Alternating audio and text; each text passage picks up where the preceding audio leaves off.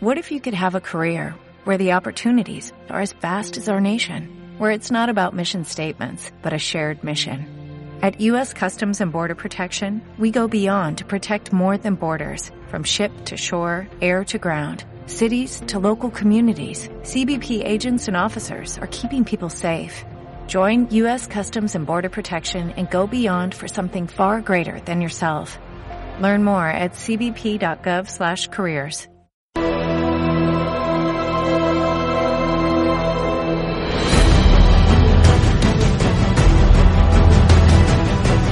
Te damos la bienvenida a tu programa Palabras de Vida Eterna. En estos momentos compartiremos el libro de Éxodo, Shemot.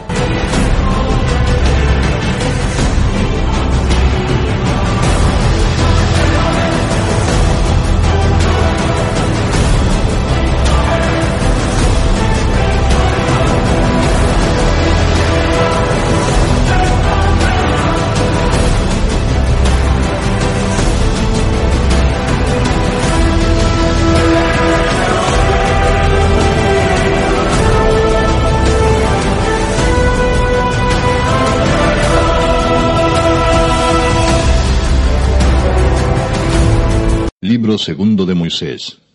Éxodo. Capítulo 34. Libro de Éxodo 34. Y ter- tercera y última parte, ¿no? Vimos nosotros que aquí hubo, desde el capítulo, para ir recordando, desde el capítulo 32 comenzaron los conflictos, los problemas. ¿Qué ocurrió? El pueblo se cansó de esperar a Moisés y empezó a buscar su propia línea, su propio beneficio y crearon el becerro de oro como una forma simbólica de decir que es nuestro líder. Aparentemente ellos estaban creyendo en el Eterno, pero no era así. Entonces Elohim que dijo a Moisés, voy a destruir este pueblo y te voy a, le dijo a Moisés que iba a ser un pueblo nuevo de ellos. Pero Moisés pidió, por favor, ten misericordia de ellos. Después cuando Moisés descendió, vio ahí la adoración del becerro, rompió las primeras tablas de la ley, se enojó, se molestó y después llamó a los que quieran estar con el Eterno para servirle. ¿Y quiénes se acercaron? Los levitas. Después los levitas se levantaron y se encargaron de hacer justicia contra todo lo que se habían revela- reve- revelado, que fueron como tres mil personas. Y así después nuevamente el Todopoderoso le llamó a Moisés y él subió y ahí ya empieza a haber varias eh, promesas y manifestaciones. Y una de las cosas interesantes para recordar aquí en el capítulo 3, eh, 33, 13, ahora pues si he hallado gracia en tus ojos, te ruego que me muestres ahora tu camino para que te conozca y halle gracia en tus ojos y mira que esta gente es pueblo tuyo. Una de las cosas que le pidió después de nuevamente subir es muéstrame tu camino, la, senda que tenemos que seguir. Y habíamos hablado que lo más importante de una persona que va a seguir a Elohim es saber, la yajata, ma para la ñandera pe y también entender que este es su pueblo. Nosotros somos tu pueblo, entonces queremos saber tu camino. Eso fue lo que le mostró. Y él dijo, mi presencia irá contigo y te daré descanso. O sea, la manera de que vas a conocer mi camino es que mi presencia, manifestación, lo que muchos le llaman Shekinah, va a estar contigo. Entonces eso va a hacer que vos te sientas en reposo, en descanso, no te vas a desesperar. ¿Y si no llego? ¿Y si no llego? ¿Y si no llego? Como mucha gente piensa. Y después también vemos el- la palabra más importante acá, el versículo 18. Él entonces le dijo, te ruego que me muestres tu gloria, le dijo.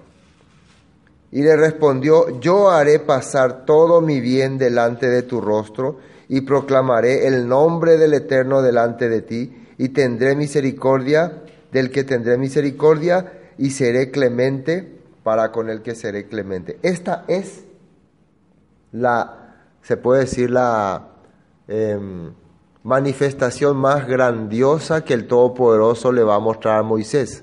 ¿Cuál? Él va a ser un Elohim misericordioso. Va a notar quién es culpable y quién es justo, y quién merece y quién no merece su bendición. Y así empezó a hablar. Después habla ahí de, que vio su rostro y le, le, cubrió con su mano. Y todas unas cosas, una escena increíble que habíamos visto aquí en el capítulo 33. Ahí en el versículo 20 dijo más, no podrás ver mi rostro, porque no me verá hombre y vivirá. Y dijo aún el Eterno, he aquí un lugar junto a mí y tú estarás sobre la peña. Y cuando pase mi gloria, yo te pondré en una hendidura de la peña y te cubriré con mi mano hasta que haya pasado. Después apartaré mi mano y verás mis espaldas, mas no se verá mi rostro. Toda esta manifestación es el camino del Eterno. Lo que Moisés quería saber, lo que Moisés quería entender. ¿Cuál es el camino que vamos a seguir? Entonces él le mostró el plan. Nosotros podemos ver acá que Moisés vio el plan profético del Padre, el objetivo, el propósito por el cual le había sacado de Egipto. Entonces, eso ya le daba seguridad y tranquilidad a Moisés para continuar con su pueblo.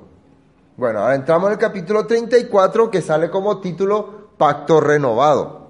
Y el versículo 1 para recordarnos, estamos haciendo un recordatorio, dice, y el Eterno dijo a Moisés, alístate dos tablas de piedra como las primeras y escribiré sobre estas tablas las palabras que estaban en las tablas primeras que quebraste. Esto es, nuevamente voy a hacer con ustedes una alianza, una ketubá, con los mismos preceptos, los mismos mandamientos, pero esta vez con una diferencia de que ya con la misericordia agregándole la misericordia. El mismo contrato, el mismo acuerdo, más la misericordia y el, el que Moisés haya podido entender el plan del Padre. Que el plan del Padre es proteger, cuidar, guiar, bendecir a su pueblo con el mismo contrato. Entonces, es un poco diferente este pacto, ¿no? Es un poco diferente, ¿no? Ya le da a Moisés una tranquilidad y una seguridad de que a pesar de que somos terribles, somos problemáticos, el Padre no nos va a abandonar, no nos va a dejar. Y después decía en el eh, versículo 10, eh, ¿no? versículo 10, 34, dice, eh, y él contestó, he aquí yo hago, el Eterno le está contestando, pacto delante de todo tu pueblo. Haré maravillas que no han sido hechas en toda la tierra, ni en nación alguna, y verá todo el pueblo en medio del cual estás tú la obra del Eterno, porque será con tremenda, cosa tremenda la que haré, lo que yo haré contigo. Entonces, hay una promesa, ¿no? Una promesa de hacer cosas maravillosas. Entonces, eso le da esperanza a Moisés. Todo esto ya está entrando dentro de ese nuevo pacto que se le está anunciando. Cosas tremendas. Y también la advertencia de la idolatría. Ahora vamos a entrar en el versículo eh, que nos quedamos, versículo 27. Ahí nos quedamos, ¿no? Moisés y las tablas de la Torah, los, el pacto renovado. Vamos a entrar en el punto 27 para comenzar. Esto también es una recordación de qué es lo que hay en esta alianza. Vamos a leer primero el versículo 27, vamos a leer y después entendemos. Dice, y el Eterno dijo a Moisés, escribe tú estas palabras, porque conforme a estas palabras he hecho pacto contigo y con Israel. Ahora, ¿cuáles son estas palabras? Tienen que escuchar primera y segunda parte del capítulo 34. Y van a saber todo lo que estaba yo eh, resumiendo, ¿no? Las alianzas, los acuerdos, las misericordias. Esto vas a escribirlo. El, el, las tablas de piedra el propio Elohim lo escribió. Pero todas las demás cosas, todas las misericordias, todas las bendiciones, todos los acuerdos, Moisés lo va escribiendo detalladamente. Y vamos a ver un poco ahí el punto 27. Uno, la destrucción de la idolatría. Esa es una de las cosas que tenía que poner. Porque en la idolatría se encontraba la fornicación, el pecado, la desviación, todas estas cosas. No hacer alianza con otras naciones. También. Tres, celebrar y guardar las fiestas bíblicas. Una cosa muy importante. Fíjense que dentro del acuerdo del nuevo pacto que había, la fiesta bíblica. Pesa, Shavuot, Shabbat. El Shabbat también estaba, guardar el Shabbat. Y eh, inclusive el Shabbat era eh, prueba para que ninguna nación quiera invadir el territorio, decía. Si ustedes dejan de guardar el Shabbat, las naciones van a querer invadir su territorio. Imagínense. Por eso es que la gente no avanza. Porque una de las cosas para que sobrepase sobre tu vida son estos mandamientos del Padre. Las fiestas bíblicas, la idolatría, guardar el Shabbat. Interesante.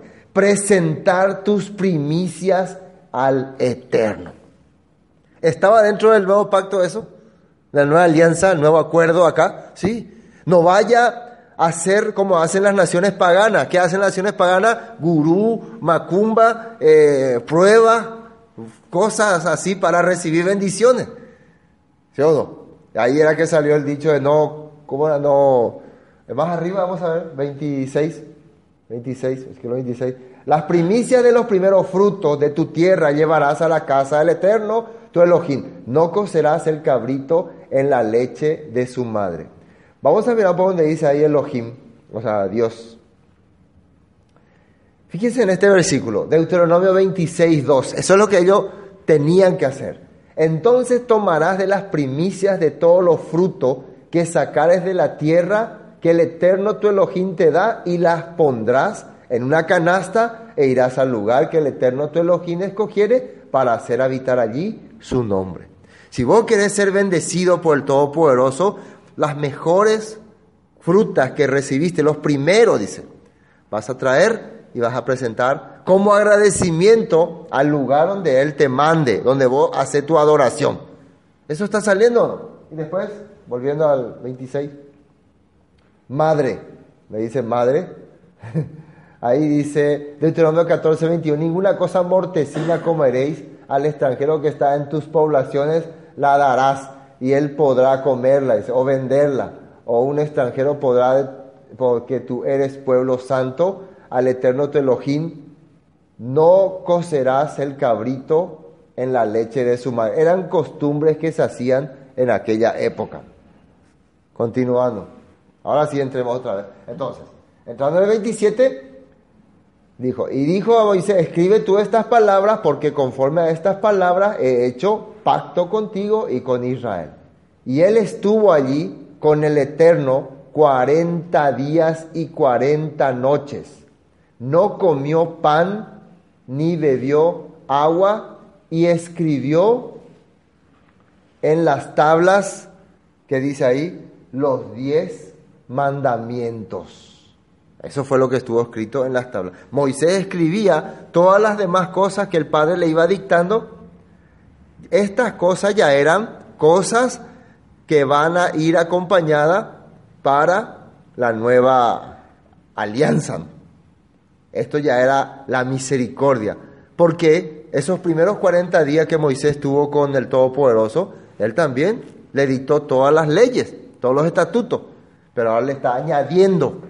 Eso es lo que es añadir, se añade estas cosas importantes. Y en esas cosas importantes que estaban, eso que hemos visto primeramente, las fiestas, el Shabbat, eh, las primicias, eso está dentro de ser bendecido.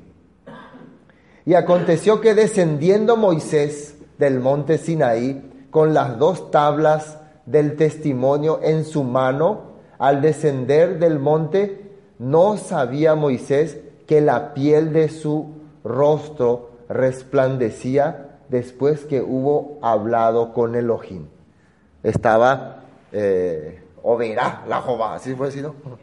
¿Eh? Hendupá. Pero él no sabía.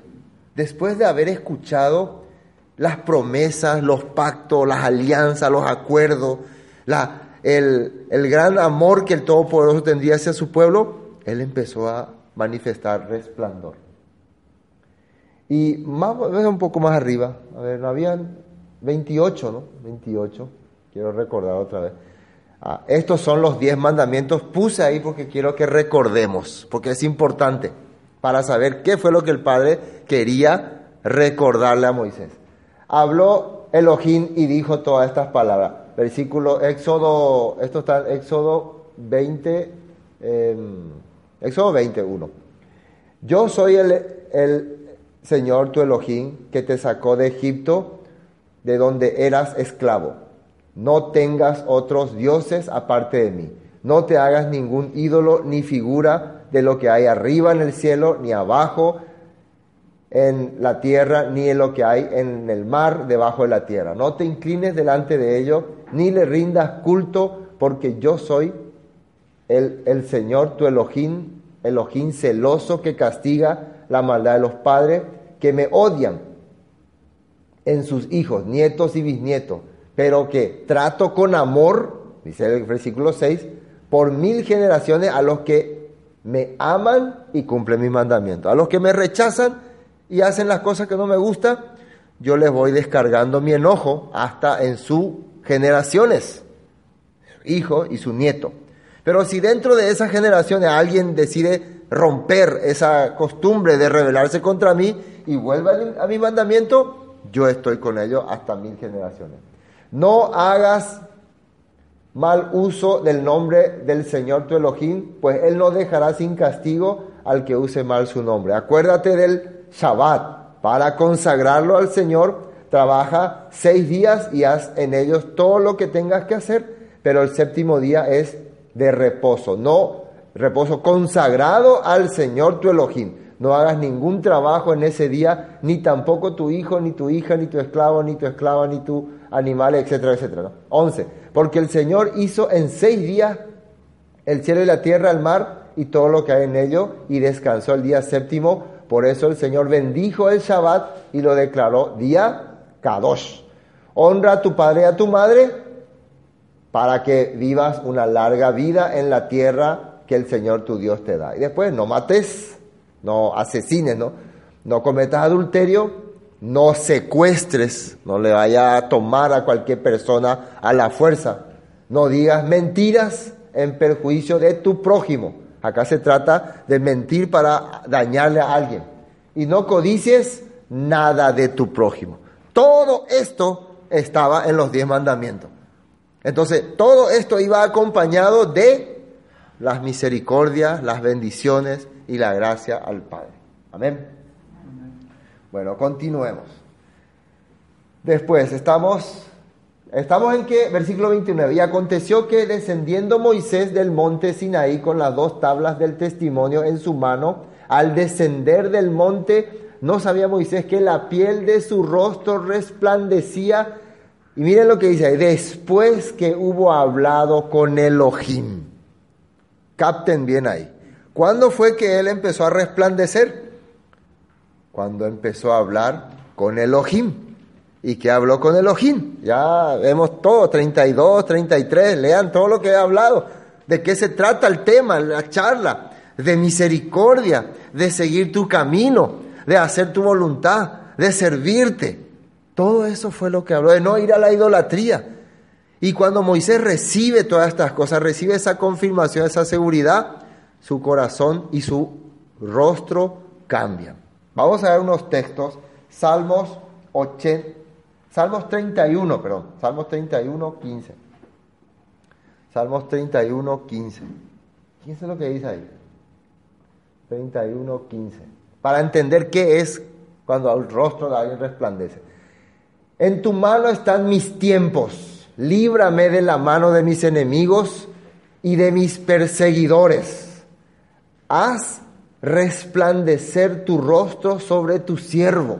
Sálvame por tu misericordia. No sea yo avergonzado, oh eterno, ya que te he invocado. Sean avergonzados los impíos estén mudos en el Señor. Entonces acá sale una palabra clave para mí.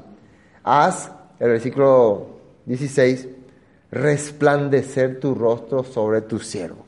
Entonces, Él está pidiendo misericordia, auxilio, guía.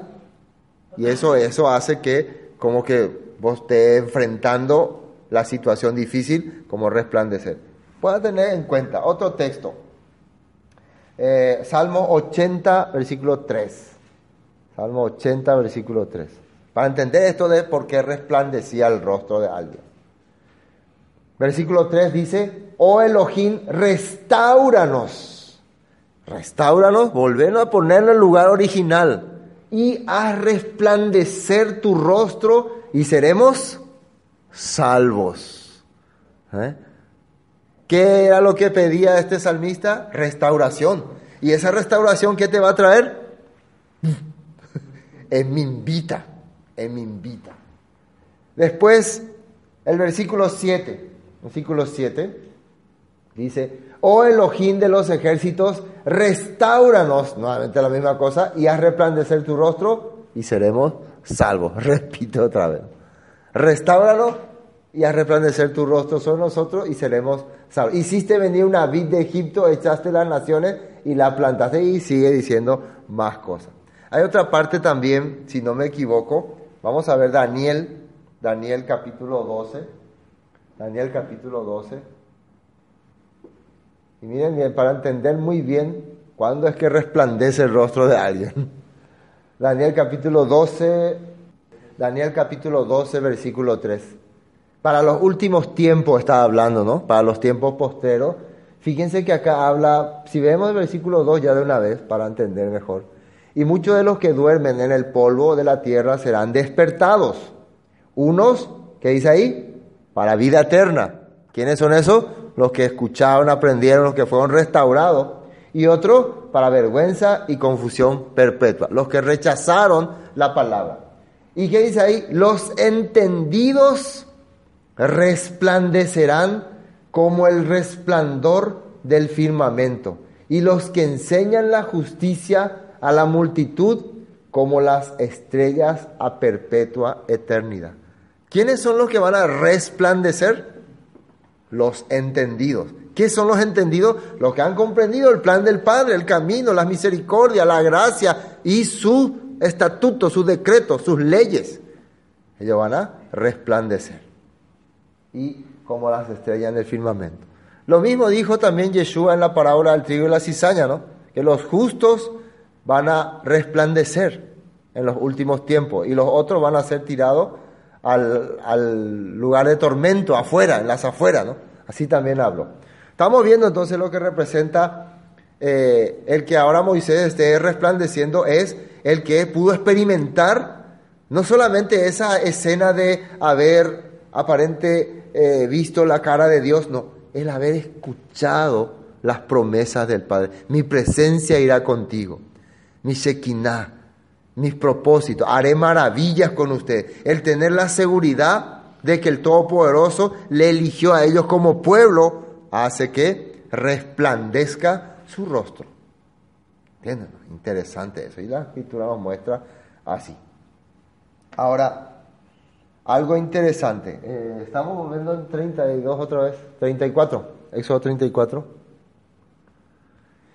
Em, fíjense una cosa interesante. Si esto tiene que ver con, con el nuevo. Vamos más abajo. Vamos más abajo. 32. Después de acercar, se acercaron. No, 31. Entonces Moisés, 34-31, ya, los llamó y Aarón y todos los príncipes de la congregación volvieron a él y Moisés les habló. Empezó a compartir con ellos el tema. Después se acercaron todos los hijos de Israel a los cuales mandó todo lo que el Eterno le había dicho en el monte Sinai. Le empezó a decir toda la palabra. Eso hace alguien que está resplandeciendo, pero que ni cuenta se da. Y cuando acabó Moisés, atiendan bien, y cuando acabó Moisés de hablar con ellos, puso un velo sobre su rostro. ¿Cuándo fue que puso el velo sobre su rostro? ¿Cuándo fue? ¿Antes o después de hablarle todo lo que el Eterno le dijo? ¿Eh? Después de hablarle, ¿no? Les dijo todo lo que el Eterno les dijo y después puso el velo. ¿Por qué? Dice que muchos no podían mirar. A ver, ¿qué entienden ustedes cuando te estoy hablando lo que el Padre dijo y como que no podés escuchar? No, no, no, no, no, no, no, eh, eh, en mi ¿no? Esto representa no podía llegar la palabra a sus corazones.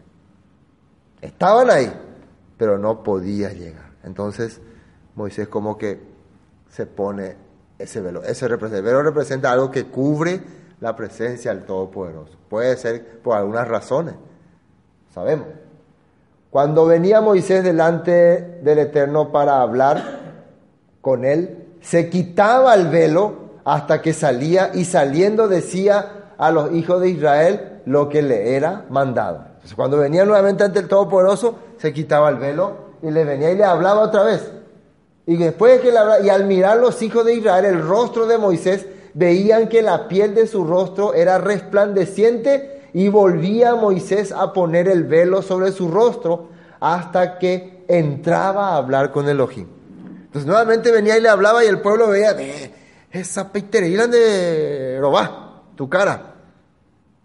¿Por qué? Él, fíjense que siempre era cuando hablaba con el Eterno.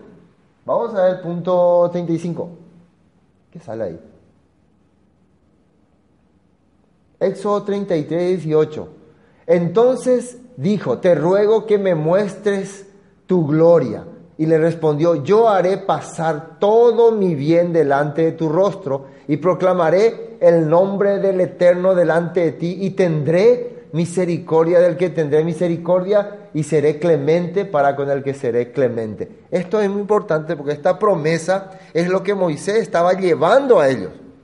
Yo voy a manifestar a ustedes todo lo que el Padre me mostró, me dijo y me habló y Él va a hacer misericordia con el que tenga que hacer misericordia. Eso es muy importante. Con el que merezca recibir la misericordia. El apóstol Pablo mencionó este texto a los romanos.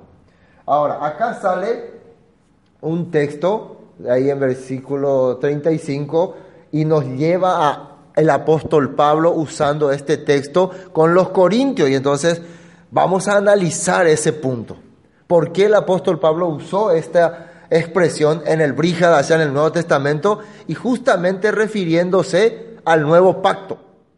¿Qué es lo que el apóstol Pablo quería enseñarle a los corintios que ahora nosotros no podamos entender de lo que estamos hablando Moisés? Fíjense que nosotros estamos hablando de Moisés, del pueblo de Israel, y constantemente estamos usando la palabra misericordia, gracia, amor, bendición. ¿Sí o no? ¿Verdad? Estamos usando eso. ¿Y por qué se pone el velo? Porque a la gente le cuesta recibir eso. Es como que fuiste tan terrible, fuiste tan pecador, que medio que de aceptas la, la todo bueno. No, Dios, Dios, cobra oreja. Con la. ¿Me entiendes o no? No pueden. Hay algo que le interrumpe. Y muchos, como Coré y su pandilla, ahora todavía Coré no se manifiesta, pero sabemos nosotros que había un grupo ahí que no, no aceptaba a Moisés le rechazaba a Moisés. Pero estaban ahí. No podían mirar el rostro de Moisés. Vamos a ir al Dios, Elohim. ¿Qué capítulo es? Segundo libro de Corintios, capítulo 37. Vamos a entrar en el capítulo. Vamos al versículo 1. Vamos a ver el versículo 1. Comenzamos ministros del nuevo pacto, dice 2 Corintios capítulo 3. Ministros quiere decir servidores o, eh, ¿cómo se puede decir? Administradores, con representantes. Comenzamos otra vez a recomendarlos a nosotros mismos o tenemos necesidad, como algunos, de cartas de recomendación para vosotros o de recomendación de vosotros, dice. Necesitamos decir, ustedes tienen que creer en esa pelada, fulano, tienen que creer en esa persona, tienen que confiar esta. Necesitamos nosotros decir si hay que creer o no hay que creer en tal persona, si pregunta. O mandarle una carta, acá te mando una carta para que ustedes le reconozcan al hermano Juan Carlos que es hermano verdadero, porque alguno duda, sí, O llega algún hermano y eh, trae, trae tu carta de recomendación, así está hablando.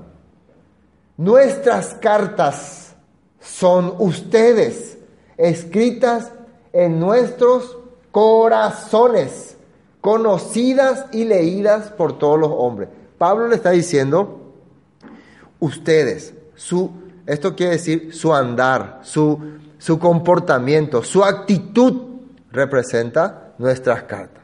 Y eso está en nuestros corazones. Su vida, lo, o sea, cuando ellos se acuerdan de los corintios, el apóstol Pablo dice, yo me acuerdo de eso desde mi corazón. Yo me acuerdo de sus vidas, de su comportamiento, de sus actitudes. Siendo manifiesto, dice, que son cartas del Mesías. Cartas del Mesías, personas son, pero su vida, ¿qué, qué es lo que uno ve cuando ve la vida de estos hermanos? Ve la vida del Mesías, ve el andar del Mesías. Dice, eh, expedidas por nosotros, escrita no con tinta, sino con el espíritu de Elohim, vivo, no en tablas de piedra, sino en tablas de carne del corazón. O sea, a partir de ahora ustedes ya no son más personas que tienen los mandamientos así como regla en la vida, sino ustedes recibieron, acá sale como una fuerza espiritual, fue de espíritu, dice, fue el entendimiento que hemos recibido lo que yo les transmití. Vamos a hacer un ejemplo. Cuando Moisés recibe primeramente las tablas, estas tablas, andaba al pueblo. Llega ahí y ve un pueblo rebelde, un pueblo duro. ¿Sí o no? Entonces él rompe esas tablas. ¿Dónde fue que recibió estas tablas? Vamos a piedra. Piedra, ¿dónde sale? Éxodo 24, 12. ¿Qué dice ahí? Entonces el Eterno dijo a Moisés, sube a mí al monte y espera allá y te daré tablas de piedra y la ley y mandamientos que ha escrito que he escrito para enseñarle. En ese momento él trajo escritura, mandato para el pueblo. ¿Sí o no? Pero no había una conexión del corazón de Moisés hacia el pueblo, ¿cómo se puede decir? Como de, entender su, su, sentimiento. Solamente coge iñan de Elohim ya yayapora. Ah, ni quién era pillapoy. Hemos mandado. ¿Entienden lo que estoy hablando? Eran escrituras que tienen que hacer. Pero después de todo este acontecimiento de que el pueblo pecó, de que voy a destruir al pueblo, Moisés empezó, no, Señor, por favor, empezó ahí un, un sentimiento diferente. ¿Me entienden, no?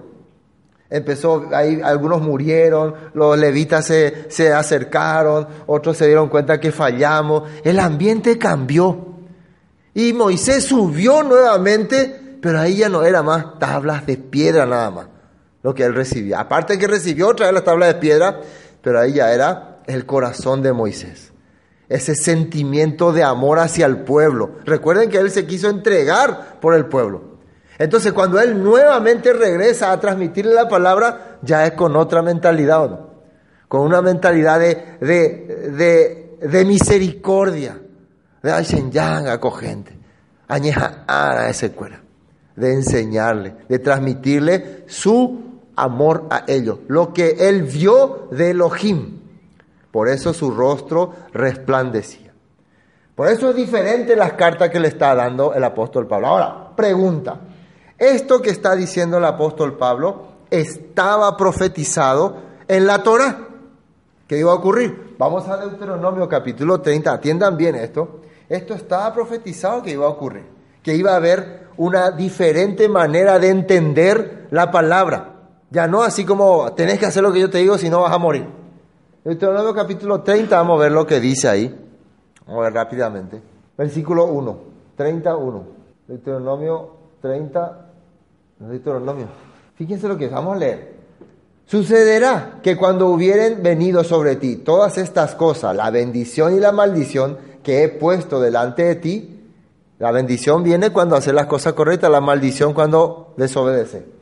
Y te arrepintieres en medio de todas las naciones a donde te hubiere arrojado el eterno tu Elohim, y te convirtieres al eterno tu Elohim, y obedecieres a su voz conforme a todo lo que yo te mando hoy, tú y tus hijos, con todo tu corazón y con toda tu alma. Fíjense, cuando experimente el fracaso, experimente el exilio, y después te arrepienta y de todo corazón quiera regresar a mí, Dice, entonces el Eterno hará volver a tus cautivos y tendrá lo que le estaba diciendo a Moisés, misericordia de ti y volverá a recogerte entre todos los pueblos a donde te hubiera esparcido el Eterno tu Elohim.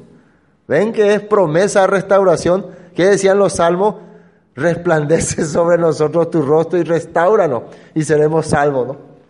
Aun cuando tu desterrado estuviera en las partes más lejanas que hay debajo del cielo, de allí te recogeré te recogerá el eterno tu Elohim, de allá te tomará. Y te hará volver el eterno tu Elohim a la tierra que dieron tus padres, y será tuya, y te hará bien, y te multiplicará más que a tus padres. Y miren lo que dice el 6. Circuncidará el eterno tu Elohim, ¿qué dice ahí? Tu corazón y el corazón de tu descendencia. ¿Para qué? Para que ames, no para que tengo que hacer lo que Dios dice porque si no me voy a morir.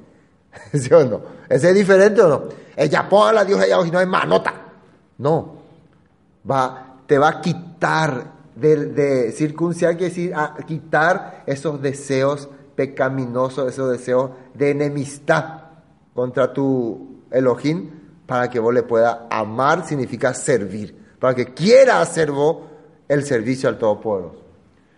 Con todo tu corazón, con toda tu alma, a fin de que vivas y pondrá el Eterno tu Elohim todas estas maldiciones sobre tus enemigos y sobre tus aborrecedores que te persiguieron. Y tú volverás y oirás, que dice ahí, la voz del Eterno, y pondrás por obra todos sus mandamientos que yo te ordeno hoy. Fíjense, está hablando de restauración. Primero, solucionar el problema del corazón.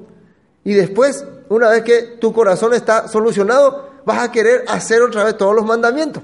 Vas a querer vivir. Eso fue lo que está ocurriendo ahí en el tiempo de Moisés.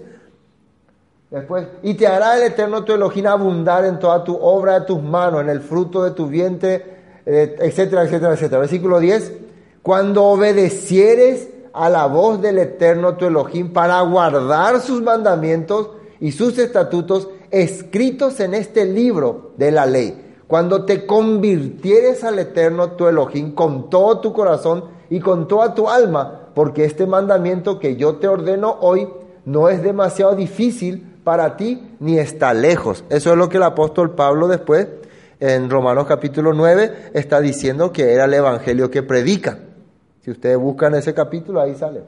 No está en el cielo para que digas quién subirá por nosotros al cielo y nos lo traerá y nos lo hará oír para que lo cumplamos. Ni está al otro lado del mar para que digas quién pasará por nosotros el mar para que nos lo traiga y nos lo haga oír a fin de que lo cumplamos, porque muy cerca de ti está la palabra, en tu boca y en tu corazón, para que la cumplas. Se refiere a la Torah. No van a decir más. Recuerden que ellos, esta es una profecía a un pueblo que iba a ser exiliado y que su corazón iba a regresar al Padre a través de la misericordia, de la circuncisión del corazón y esa restauración iba a hacer que se les descubra, se les eh, ilumine nuevamente la Torah de Elohim. Entonces ellos pueden decir, en la palabra siempre estuvo con nosotros, había sido, no estaba tan lejos, no estaba tan alejada. Nosotros nomás lo que estábamos tan ciegos. Oye, preguntas y o mimbi, o resplandecer. Y eso fue lo que el apóstol Pablo dijo en Romanos. Mira, yo he puesto delante de ti hoy la vida y el bien, la muerte y el mal. Porque yo te mando hoy que ames al Eterno tu Elohim, que andes en sus caminos y guardes sus mandamientos, sus estatutos y su decreto para que vivas y seas multiplicado y el Eterno tu Elohim te bendiga en la tierra a la cual entras para tomar posesión de ellas. Después, mas si tu corazón se apartare y no oyeres y dejares extraviar y te inclinares a dioses ajenos y, y les sirviere, yo os protesto hoy que de cierto pereceréis y no prolongaréis vuestro día, y etcétera, etcétera. ¿Ven que estaba pronosticado que iba a haber la restauración, iba a haber cambio y ese cambio se trataría ya del corazón. Volviendo a... ¿Dónde estamos? Corintios, segunda de Corintios. Estamos tocando ese tema porque Pablo tocó ese tema y se acordó de lo que ocurrió con Moisés. Volviendo a segundo de Corintios capítulo 3. ¿Qué dice? Dice, versículo 6, ¿estábamos? ¿O no? Versículo 6. El cual asimismo nos hizo ministros competentes de un nuevo pacto. No de la letra, sino del espíritu, porque la letra mata y el espíritu vivifica. ¿Y ahí qué se refiere eso? Primero, Pablo, fíjense que Pablo primero hablaba que ahora nosotros con corazón le estamos sirviendo a ustedes. Ustedes son eh, eh, nuestras cartas vivas, o sea, el reflejo del corazón que tenemos. Ustedes no son letra, ustedes no son que eh, resultado de un estudio profundo de teología. Ustedes son resultado de un profundo amor hacia sus almas. Eso lo está diciendo. Ese es el fruto que son ustedes para nosotros. Y el Todopoderoso a nosotros nos puso como eh, encargados de un nuevo pacto, dice, un ministerio nuevo. ¿Cuál es ese nuevo pacto? Miren que esa palabra nuevo pacto marca ahí con referencia. Vamos a mirar. ¿De dónde sale? ¿Referencias de dónde? Jeremías 31, 31 dice. Ahí ya se había anunciado este nuevo pacto. Vamos a entrar en Jeremías 31, 31 a ver qué dice. Jeremías 31, 31, 27. Vamos a leer 27, 31, 27. El Elohim de Israel dice, viene el día en que haré que Israel y Judá vuelvan a poblarse de gente y de animales. Versículo 28. Así como antes me dediqué a derribarlos arrancarlos y destruirlos fue porque se portaron mal. Ahora me dedicaré a plantarlos y reconstruirlos y ayudarlos a crecer. Esto está diciendo el nuevo pacto. Cuando llegue ese día, nadie volverá a decir, los padres la hacen y los hijos la pagan. Ese era un dicho antiguo, ¿no? Esto es interesante. Para cuando llegue el nuevo pacto, la nueva alianza, voy a empezar a restaurar y ahí ya no se llama a decir lo que hagan los padres, los hijos van a pagar. No, al contrario, ¿qué dice? Porque cada quien será responsable de sus propios actos. En otras palabras, cada uno de ustedes morirá por su propio pecado. El que rechace ya este nuevo pacto va a ser el culpable, ya no va a ser culpable su familia, ni su nación, ni nada. El Elohim de Israel dice, viene el día en que haré, ¿qué dice ahí? Un nuevo pacto con el pueblo de Israel y con el pueblo de Judá. En el pasado tomé de la mano a sus antepasados y los saqué de Egipto y luego hice un pacto con ellos, pero no cumplieron a pesar de que yo era su Elohim. Por eso mi nuevo pacto con el pueblo de Israel será este haré que mis enseñanzas, fíjense, esta versión es muy interesante, haré que mis enseñanzas, en otra versión dice pondré mis leyes, ¿no? Haré que mis enseñanzas las aprendan de memoria, que conozcan mi palabra y que sean la guía de su vida. Eso quiere decir que aprendan algo y sientan que es bueno. Esto es bueno. Ahora, esto es lo que Moisés habló cuando se encontró con el Padre. Muéstrame el camino, está conmigo. No solamente quiero que me dé palabra, muéstrame si esto es beneficioso para mí. ¿Se dan cuenta cómo se relaciona perfectamente este nuevo pacto con la manifestación que tuvo Moisés con Elohim en el monte Sinaí? Eso es lo que él quería. Podemos decir entonces que Moisés recibió este nuevo pacto mucho antes, mucho antes por la fe, por la fe. Dice, sean de la guía de su vida y yo seré su Elohim y ellos serán mi pueblo, les juro que así será. Ya no hará falta que unos sean maestros de otros, y que les enseñen a conocerme porque todos me conocerán, desde el más joven hasta el más viejo. Yo les perdonaré, que dice ahí, todas sus maldades y nunca más me acordaré de sus pecados. Les juro que así será. Esto es lo que incluye, les voy a perdonar. El pueblo de Israel, después de que Moisés descendió, siempre tenía el favor del Todopoderoso a través de los sacrificios. Cuando alguien peca, traía un sacrificio. Esa ley de los sacrificios representaba que yo voy a perdonarle sus maldades. Cada eh, Yom Kippur que hacía el Todopoderoso borraba todas sus culpas, hasta las culpas que ellos no se acordaban. ¿Sí o no? Eso hacía, por eso ellos se presentaban. Entonces, esta nueva alianza incluía el perdón, la misericordia, el amor, pero también los mandamientos, con una nueva temática y una manera de transmitirlo ya de corazón, de espíritu, quiere decir con corazón, no más con escritura nomás. Haga, haga, haga. ¿Estamos entendiendo? Volvamos a... Eh, ¿Dónde estamos? Corintios, ¿no? Corintios. Vamos al Corintios. Corintios 3. Corintios 3. Entonces, seguimos el versículo 6. Entonces, el cual asimismo nos hizo ministros competentes de un nuevo pacto que no, no de la letra, sino del espíritu. Y esto no es que ahora está ocurriendo, ¿verdad? O esto es ahora recién. O en el tiempo de Moisés, en el tiempo de Jeremías, ya se sabía esto. En, el, en Deuteronomio 30 ya estaba esto. Si una persona puede decir, no, esto ahora recién se cumplió con Yeshua. No, con Yeshua se cumplió, pero por la fe ellos ya habían recibido en el pasado. Siempre fue el nuevo pacto, la nueva alianza, la misericordia, el amor del Padre. Dice, no de la letra, sino del espíritu, porque la letra mata, más el espíritu vivifica.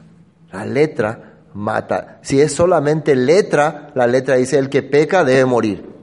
Pero si hay manifestación, ¿cómo se puede decir? De misericordia, de amor, de benignidad, de, de perdón, hay vida. Amén. Hay vida. Si no había eso, si Elohim no le agregaba eso a los diez mandamientos o a las leyes que le dio a Moisés, todos iban a morir. Por eso, ¿qué le dijo Moisés? Tu presencia tiene que ir con nosotros. Y tu presencia representa amor y misericordia. Porque si solamente nos das estos mandamientos, en día. ¿Se acuerdan que él quería que el ángel nomás le siga? Pero el ángel no le iba a perdonar. Siete. Y si el ministerio de muerte grabado con letras en piedra fue con gloria, tanto que los hijos de Israel no pudieron fijar la vista en el rostro de Moisés a causa de la gloria de su rostro, la cual había de perecer. Ahí sale la palabra rostro. Fíjense que Pablo está diciendo que hay un ministerio, vamos a analizar esa palabra, ministerio de muerte, grabado con letras en piedras, fue con gloria. ¿Cuál es ese ministerio? Es otra vez una, un trabajo. El trabajo que tenían Moisés en aquel entonces era darle los mandamientos al pueblo. ¿Sí o no? Y si esos mandamientos ellos lo cumplían, vivían. Y si no lo cumplían, morían. Así vino. Pero ¿qué? ¿Se acuerdan qué hizo Moisés con eso cuando bajó? Rompió. Después subió y nuevamente descendió con las mismas tablas. Por eso Pablo le está llamando con las mismas tablas, pero esta vez ya con la manifestación y la presencia del Todopoderoso y, la, y el perdón que Moisés escuchó el Todopoderoso, él descendió y su rostro resplandeció. Pero una cosa, eso que había ocurrido en tiempo de Moisés era una figura y sombra de lo que iba a ocurrir en el futuro. Por eso dice que eso era, ¿cómo se puede decir? Estaba como para terminar, no iba a ser siempre, porque el rostro de Moisés no siempre resplandeció. Después se volvió normal otra vez. Pero el que iba a venir para traer la misericordia, para traer el perdón perpetuo, su rostro siempre va a resplandecer, como dice el Apocalipsis. ¿Cómo dice el Apocalipsis que Juan vio? Un una, como el Hijo del Hombre y su rostro resplandecía, ¿no? Y no se apagaba su resplandor. ¿Me entiendo, no? Ese rostro resplandeciente del Mesías sigue estando, ¿no? En el cielo, hasta ahora. No termina, porque Él es el que vino a traer la misericordia y la gracia. Amén. Y Él descubrió, ese, o sea, muchos, y miren, fíjense lo que decía acá el apóstol Pablo, muchos todavía tienen un velo y no pueden ver eso. Dice, a ver qué hay el punto 7, ¿qué hay? Quien hasta nos ha hecho, ah, esta es otra versión, nos ha hecho competentes para servir como obreros en un nuevo pacto, la esencia del cual no está escrita en un libro, sino en el Rúa, porque el texto escrito trae muerte, pero el Rúa da vida. Ahora, si eso que, versículo 7 dice, si eso que trajo muerte por medio de un texto escrito, grabado en tablas de piedra, vino con gloria, tal gloria que el pueblo de Israel no podía mirar a Moisés a la cara por causa del resplandor de su rostro, aunque el resplandor estaba desapareciendo. Eso dice en el versículo 7. O sea, vamos a volver al 7 en versión Reina Valera. Dice ahí, 8, eh, ¿no? ¿Cómo no será? Ah, eh, y los hijos de Israel no pudieron fijar eh, no, si el ministerio de muerte grabado con letra de piedra fue con gloria, tanto que los hijos de Israel no pudieron fijar la vista en el rostro de Moisés a causa de la gloria de su rostro, la cual había de perecer, ¿cómo no será más bien con gloria el ministerio del Espíritu? O sea, hace entender que aquella manifestación de misericordia que Moisés recibió eh, hizo que su rostro resplandeciera. Y eso iba a terminar ahí, porque después se acabó. ¿Cuánto más no será ahora la presencia del Mesías que vino y trajo la confirmación de este pacto? Por eso dice, ¿cómo no será más bien con gloria, o sea, con manifestación, gloria de manifestación, el ministerio del Rúa, del Espíritu? Porque si el ministerio de condenación y acá, acá yo cuando estaba viendo otras versiones, la palabra medio rara dice, ¿no? De condenación, como que lo que Dios le entregó a Moisés era para matarlo. Era duro porque sus corazones estaban duros. ¿Me entienden? La palabra era dura porque sus corazones estaban duros. La palabra no tenía nada de malo. Lo mismo Yeshua. Yeshua también vino y trajo la misma palabra y los que tenían el corazón duro eran condenados. Él dice, si el que cree no será condenado. El que no cree ya ha sido condenado por cuanto no ha creído en el Hijo del Hombre. Así decía. Entonces, acá me parece que, que lo que recibieron ellos aquella vez era algo de condenación. No, el corazón era duro. Ellos recibieron también algo de misericordia. Porque, versículo 9, el ministerio de condenación fue con gloria, mucho más abundará en gloria el ministerio de justificación. Bueno, ellos le llaman ministerio de condenación. Acá vamos a ver el punto 9. Vamos al punto 9. Eh, no, no, se borró, se borró. Pero en otras versiones dice como el ministerio que era en letra. Que era en letra. Y la letra es lo que a ellos le condenaba. Cuando ellos agarraban la letra. Pero cuando ellos agarraban el corazón que recibió Moisés, ¿Se acuerdan del corazón que recibió Moisés? Tendré misericordia, el que quiera misericordia, y me compadece el que quiera compadecerme. Entonces ellos recibían bendición. Pero el que no quería recibir eso, entonces, ¿qué es lo que veía de Moisés? Un velo. El que no podía aceptar esa Shekinah, esa presencia divina del Padre con Moisés, veía el velo. No catui o mañana corazón, la Moisés corazones la Moisés o eh, letrante. Ye tú este hijo en die, debo Moisés. Cuando ven a Coré, cómo se revela, oh, son un altanero, no mete leyes. Eso, él no veía el corazón de Moisés, veía un velo. Eso decía la escritura. Dice, eh, porque aún lo que fue glorioso no es glorioso en este respecto en comparación con la gloria más eminente. Porque si lo que perece tuvo gloria, mucho más glorioso será lo que permanece. Lo que perece, porque Moisés murió al final, aunque él fue todo un gran hombre, todo lo que vivió después terminó. Era una figura y sombra precisamente de Yeshua. Eso es lo que está explicando Pablo. Pero era el mismo concepto, era el mismo entendimiento, no era diferente.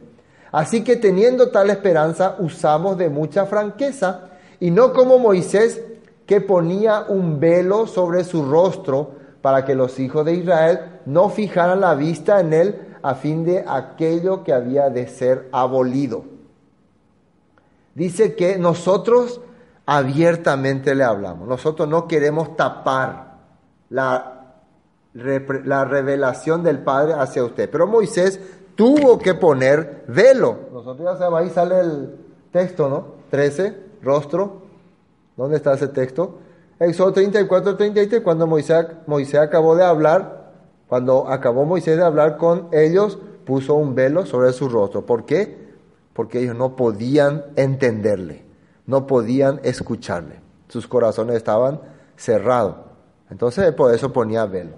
Ahora qué dice, pero el entendimiento de ellos se embotó. ¿Qué quiere decir? Se cerró, se, se negó.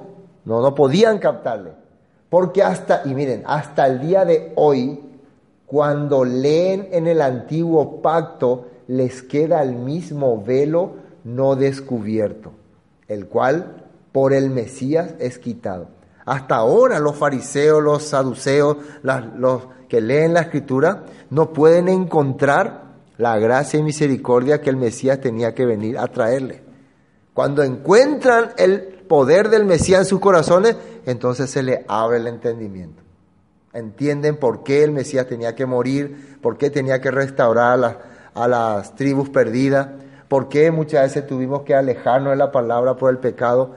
Eso todavía no se le abre el entendimiento a ellos. Por eso ellos rechazan al Mesías, igual que como en el tiempo de Moisés rechazaban a Moisés, porque no entendían que todo esto era un plan del Padre. ¿Por qué nos sacaste de Egipto? ¿Se acuerdan su plaeo? ¿Por qué queremos volver a Egipto? Estamos hastiados, este pan tan liviano. Regresa la hora de diligencia. Todavía su corazón estaba cerrado. Entonces veían el velo. Hasta ahora los hombres de la ley están viendo ese velo. Pero el Mesías, si llega, si resplandece en sus corazones, le va a hacer ver resplandecer, ¿sí? Y el Mesías eso es lo que hace. En Corintios, una parte de Corintios dice que Él fue el que resplandeció nuestro corazón, así como resplandeció en el principio, ¿no? Para que podamos ver. Y aún hasta el día de hoy, cuando se lee a Moisés, el velo está puesto sobre el corazón de ellos. ¿Se acuerdan que le dijo Yeshua a los judíos? Si creyeres a Moisés, me creeríais a mí, porque él habló de mí. Pero ¿por qué los judíos cuando escuchaban sobre Moisés no encontraban sobre Yeshua? Todavía tenían ese velo. O Pero cuando se conviertan al Señor, el velo se quitará. Porque el Señor es espíritu y donde está el espíritu del Señor, allí hay libertad. Amén. Cuando se conviertan, cuando acepten. El pueblo de Israel también mucho sufrimiento tuvo por no haber reconocido a Moisés como su líder, por, por no entender eso que Moisés entendió. Nosotros podemos darnos cuenta lo que Moisés entendió, ¿no? Por eso le pidió, muéstrame tu camino, tu presencia. Moisés entendió que el Padre tenía grandes planes con su pueblo, llevarlos por el desierto, hacer maravillas, hacer de ellos una nación fuerte, hacer luz para las naciones. Pero en aquel tiempo muchos de ellos no entendieron eso. En tiempo de Yeshua también muchos de los judíos no entendieron el plan del Padre. Amén. Hasta aquí vamos a compartir.